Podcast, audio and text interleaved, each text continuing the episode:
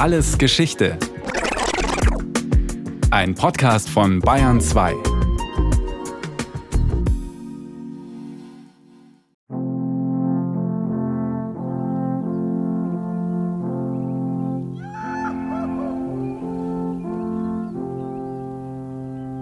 Von Schloss Neuschwanstein im Allgäu bis zur Kaiserburg in Nürnberg, vom Bayerischen Wald bis zu den Seen des Voralpenlandes. Bayern ist heute das Fremdenverkehrsland Nummer eins in Deutschland. Mehr als eine halbe Million Menschen sind direkt in der Tourismusbranche beschäftigt. Dabei gibt es den Tourismus, wie wir ihn kennen, noch gar nicht so lang. Seine Anfänge gehen bis in die Mitte des 19. Jahrhunderts zurück. Gereist sind die Menschen natürlich zu allen Zeiten, allerdings nicht zu ihrem Vergnügen, sondern um Handel zu treiben, Kriege zu führen oder bei einer Pilgerreise ihr Seelenheil zu befördern. Reisen war beschwerlich und gefährlich. Aus reiner Freude hätte das kaum jemand gewagt. Allenfalls Adlige gingen auf Grand Tour durch Europa, um sich mit fremden Kulturen und dem höfischen Leben andernorts vertraut zu machen.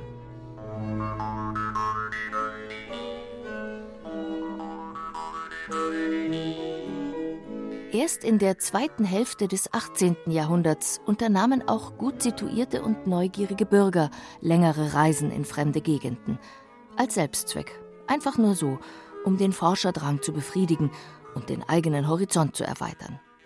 Sogar die unwirtlichen und gefürchteten Alpen wurden in jener Zeit der Aufklärung plötzlich zu einem wildromantischen und spektakulären Ziel.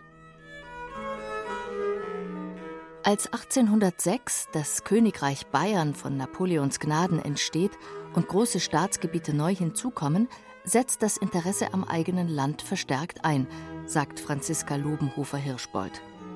Die ehemalige Museumspädagogin im Freilichtmuseum Glendleiten hat sich mit der Tourismusgeschichte Bayerns ausführlich beschäftigt. Im frühen 19. Jahrhundert, sagt sie, habe man das Land mit Gemälden, Zeichnungen und Berichten quasi ins Bild gesetzt und natürlich das auch bereist. Zuerst die Königsfamilie, Adelige, dann in Folge die Bürger. Und es gibt bestimmte Plätze, die dann als erstes so, heute würde man sagen, Touristenorte oder Vorläufer sind. Zum Beispiel der Stamberger See und der Tegernsee. Da gehen die Wittelsbacher hin, da haben sie ihre Plätze, da haben sie ihre Sommerschlösser, wo sie also wirklich mit dem ganzen Hofstaat rausziehen, also für mehrere Wochen, für den Sommer. Sommerfrische nennt man daher den Fremdenverkehr im 19. Jahrhundert. Ein Phänomen, das sich langsam auf breitere gesellschaftliche Schichten ausweitete. Auf den Adel folgte die gehobene Bürgerschaft, die es sich leisten kann zu reisen – und auch Künstler und Schriftsteller zieht die bayerische Landschaft des Voralpenlandes in ihren Bann, schreibt Elisabeth Tworek in ihrem Buch Literarische Sommerfrische. 1852 zum Beispiel kam der dänische Märchendichter Hans Christian Andersen auf Einladung von König Max II. ins royale Jagdschloss nach Starnberg. Vier Jahre später reiste der bayerische Monarch gleich mit einem ganzen Tross von Naturwissenschaftlern und Gelehrten die bayerischen Alpen entlang – im Mittelpunkt dieses frühen touristischen Interesses, sagt die Volkskundlerin Nina Gockerell, stand damals Oberbayern. Und das hat sich bis heute kaum geändert. Es ist natürlich so, dass die Gegend südlich von München, also ausgehend so vom Tegernseer Gebiet bis dann rüber hm, Chiemsee, eigentlich von Anfang an so diese Fremdenverkehrsregion gewesen ist. Der Bayerische Wald kommt erst sehr, sehr viel später dazu. Die Oberpfalz kommt leider nie dazu. Es geht wirklich um das altbayerische Kerngebiet und um die Sprache dort und um die Menschen dort, um die Traditionen dort. Tegernsee. Als Sommerfrische nicht nur von München, sondern auch aus anderen Gegenden Deutschlands viel besucht. Zu längerem Aufenthalt durch seine reizende Lage und die anmutigen Spaziergänge vortrefflich geeignet.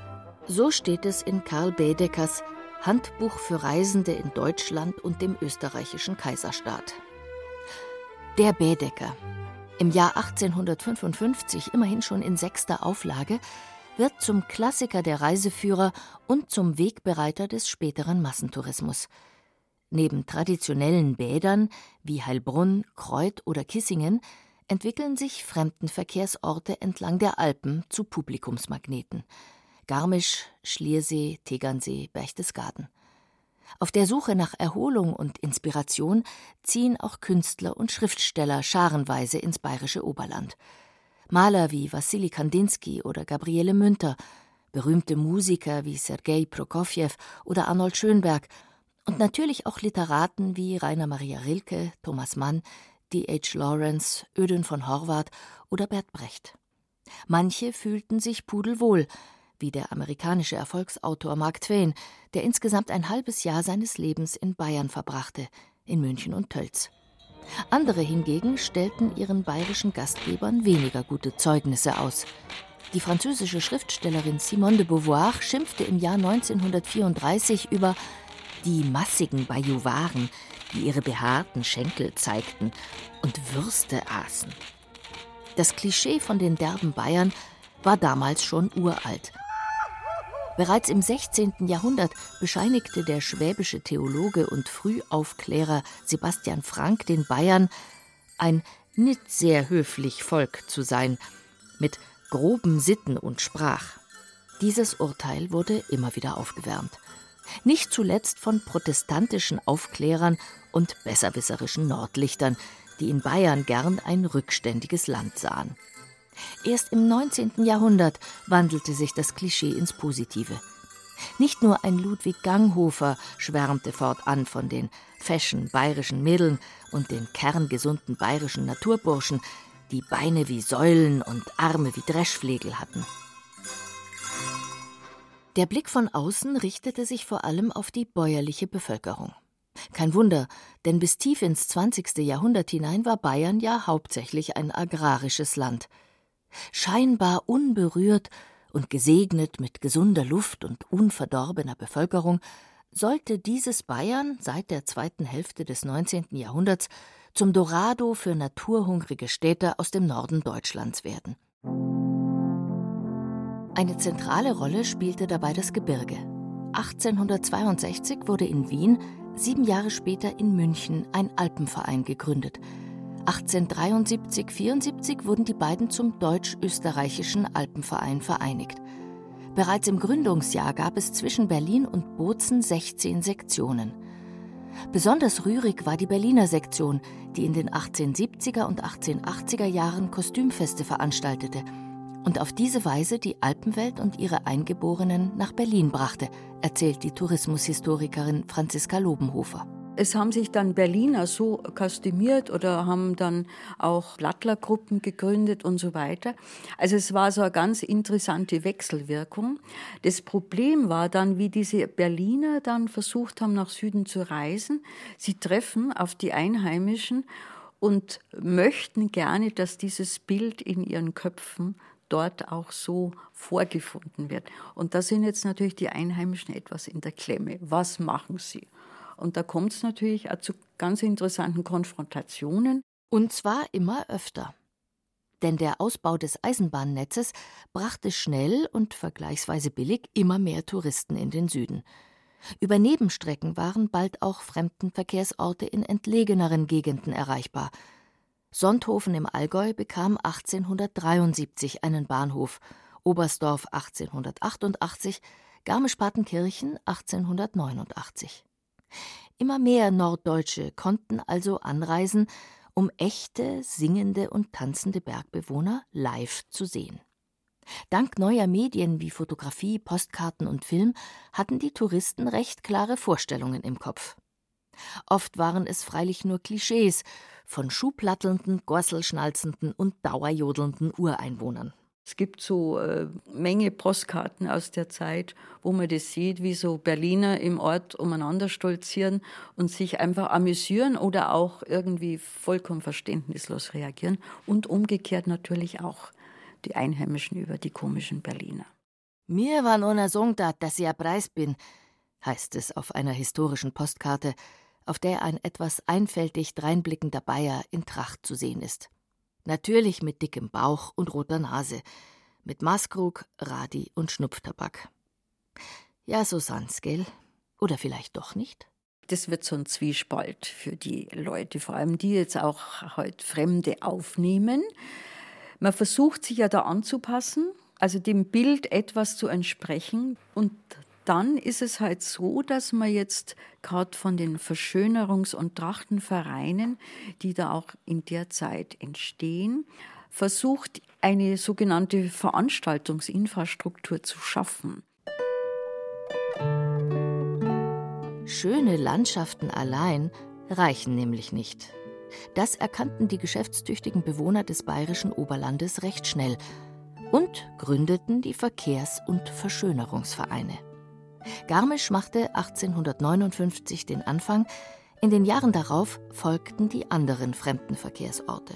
Also diese Verschönerungsvereine versuchen jetzt die Situation vor Ort so zu machen, dass der Städter, der von weit her kommt, es angenehm hat während seinem Aufenthalt. Das heißt, Vorschläge, wie die Fremdenunterkunft vielleicht gestaltet sein könnte oder wie so Bewirtung ausschaut, damit die einfach sagen, ach so und so müssen wir mit den Leuten umgehen. Wir müssen uns vielleicht auch von der Sprache her ein bisschen anpassen. Solche Belehrungen und der Kontakt mit Fremden zeigten mancherorts Wirkung. Um 1860 bescheinigen bayerische Gerichtsärzte, dass der zunehmende Tourismus, etwa in Weilheim, Starnberg oder Tegernsee, das geistige Niveau hebe. Die Leute werden gewandter, etwas abgeschliffener, ihre Ausdrucksweise, ihre Sprache verbessert sich. Man wollte den Gästen halt etwas bieten. Schmackhaftes Essen, freundlichen Service, gute Wanderwege und natürlich auch etwas für die Regentage. Lokale Musikgruppen, Trachtenvereine und Bauerntheaterensembles übernahmen das Unterhaltungsprogramm für die Gäste. Und dann finden da wirklich Veranstaltungen statt mit einem speziellen, ich würde sagen, normierten Programm, was man auch heute noch an diesen Heimatabenden in Garmisch oder in Miesbach ohne weiteres finde. Das ist ein bestimmter Ablauf, wo man sich also in der Tracht zeigt, alte Tänze zeigt, als Holzhacker. Also etwas, was die Leute amüsiert, das Bayernbild bestärkt und den Trachtenvereinen aber auch Spaß macht.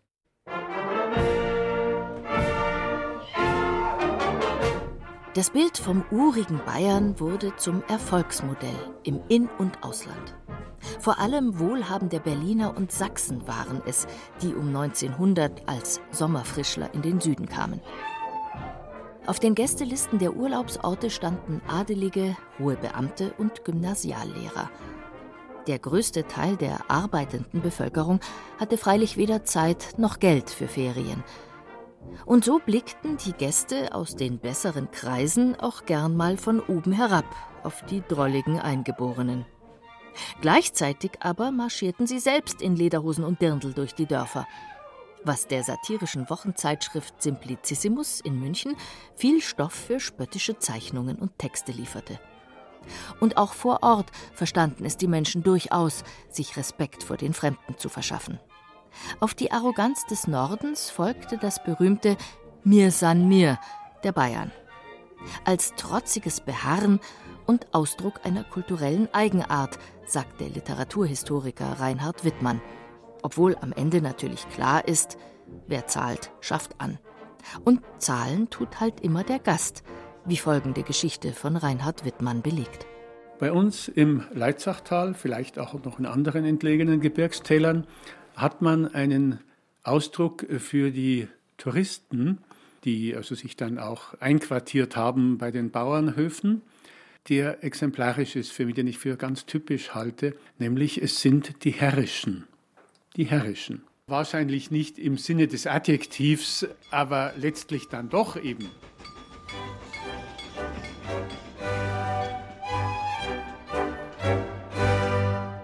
Und so rückten sie also an, die Herrschaften aus dem Norden, und wurden am Bahnhof meist schon sehnlichst erwartet von den Einheimischen – Franziska Lobenhofer berichtet von einer Bekannten aus dem Allgäu, deren Mutter noch in den 1950er Jahren Touristen auf recht traditionelle Weise empfing. Wenn die dann mit dem Leiterwagerl die ganzen Koffer, die ganze Bagage abgeholt haben am Zug, Dann ist die ganze Familie irgendwo ausquartiert worden, also in die Bauernhöfe war so um auf Denner oder irgendwo im Heilstall. Und die Fremden haben die guten Stuben oder auch die Kinderzimmer oder die Schlafzimmer bekommen. Es ist ihnen ein Frühstück serviert worden, das nach diesen Leitlinien halt, äh, sich orientieren sollte, damit es die angenehm hatten. Und die Leute haben sich angepasst. Im Dialekt, in Anführungszeichen zivilisierter gesprochen oder sie halt gekleidet, sodass man so ein bisschen besser ausschaut. Der Fremdenverkehr entwickelte sich für die Einheimischen zu einem existenziell wichtigen Standbein, vor allem in Gegenden, wo die Landwirtschaft allenfalls im Nebenerwerb sinnvoll war. Schon in den 1930er Jahren lebten zum Beispiel in Garmisch-Partenkirchen acht von zehn Menschen direkt oder indirekt vom Fremdenverkehr. Und der brachte immer auch viele Neuerungen und Modeerscheinungen mit sich, was nicht allen gefiel. Die bayerische Schriftstellerin Lena Christ lässt in ihrer 1919 erschienenen Erzählung Madame Bäuerin die alte Schirmoserin ganz furchtbar schimpfen, weil ihre Küche renoviert werden muss. Wegen der Sommerfrischlerinnen aus der Stadt.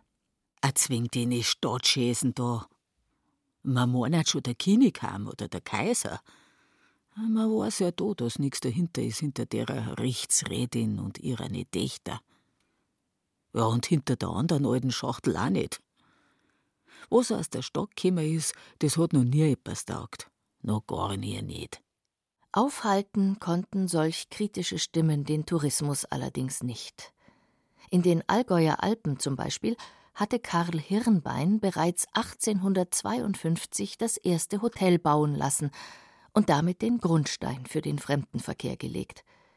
Besondere Bedeutung kommt auch einem gewissen Maximilian Schmidt zu, genannt der Waldschmidt, dieser bayerische Heimatschriftsteller aus der Oberpfalz, erzählt Franziska Lobenhofer, war um 1890 in München federführend bei der Gründung des Landesverbands zur Hebung des Fremdenverkehrs.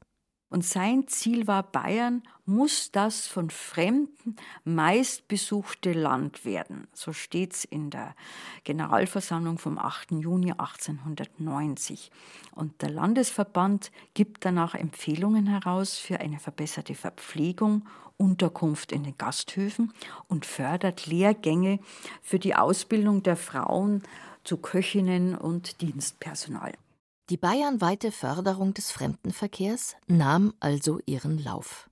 Und das nicht nur im Sommer. Um 1890 herum bricht nämlich das sogenannte Nansenfieber aus. Das Skifahren wird populär, weil der norwegische Polarforscher Fridtjof Nansen 1888 mit seinen Skiern Grönland durchquert hat und ein Buch darüber verfasst.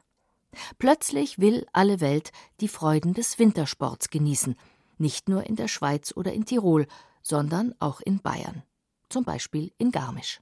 Da kommen eben, also schon Anfang des 20. Jahrhunderts, so um 1900, sehr, sehr viele Leute hin und die organisieren dann Wintersportfeste. Da kann man sich heute nur noch die Finger abschlecken, was da also los war. Also mit Skijöring und Skispringen. Also war die neue Skischanze noch nicht gestanden. Also da ist wirklich viel gewesen und auch zum Beispiel in Murnau. Das glaubt man nicht. Das war ein, ein äh, Wintersportort erster Güte.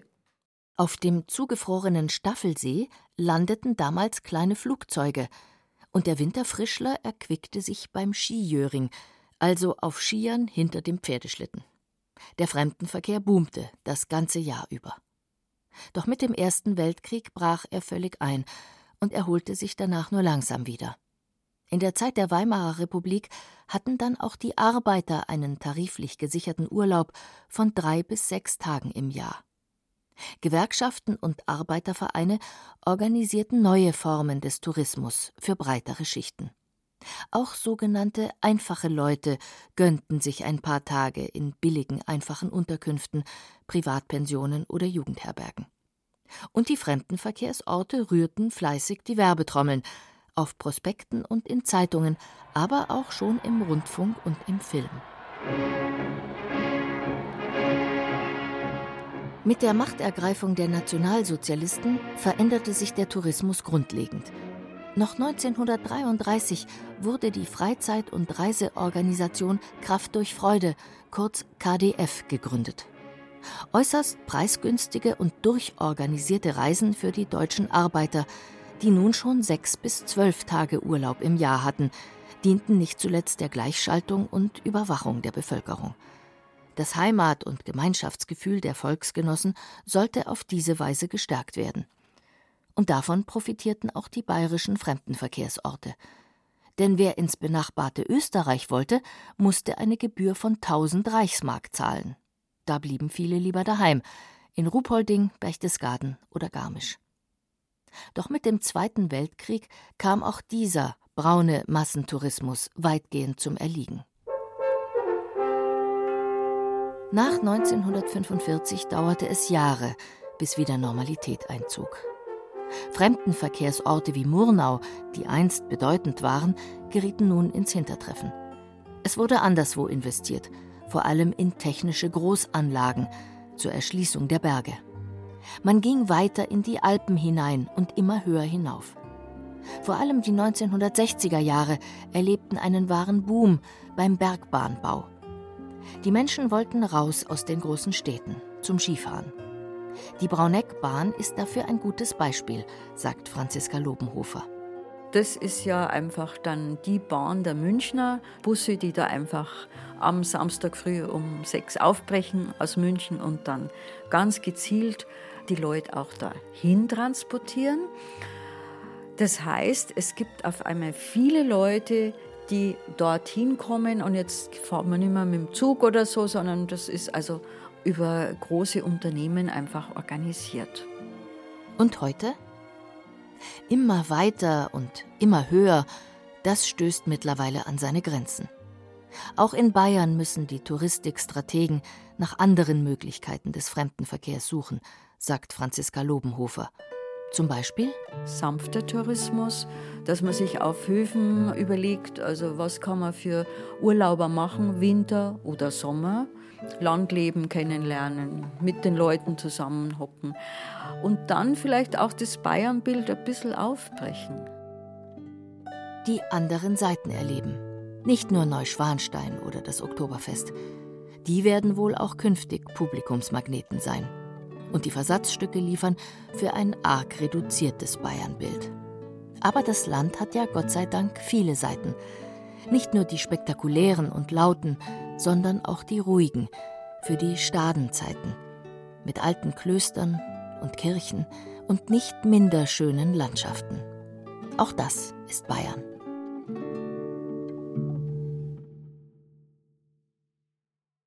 Das war Alles Geschichte, History von Radio Wissen aus der Staffel Urlaub. Diesmal mit der Folge Fremdenverkehr in Bayern von Thomas Grasberger. Gesprochen haben Irina Wanka, Beate Himmelstoß, Clemens Nicol. In der Technik war Susanne Herzig, Regie Eva Demmelhuber, Redaktion Thomas Morawetz. Und von uns gibt's natürlich noch viel mehr. Wenn Sie nichts mehr verpassen wollen, abonnieren Sie den Podcast Alles Geschichte, History von Radio Wissen unter bayern2.de slash allesgeschichte und überall, wo es Podcasts gibt.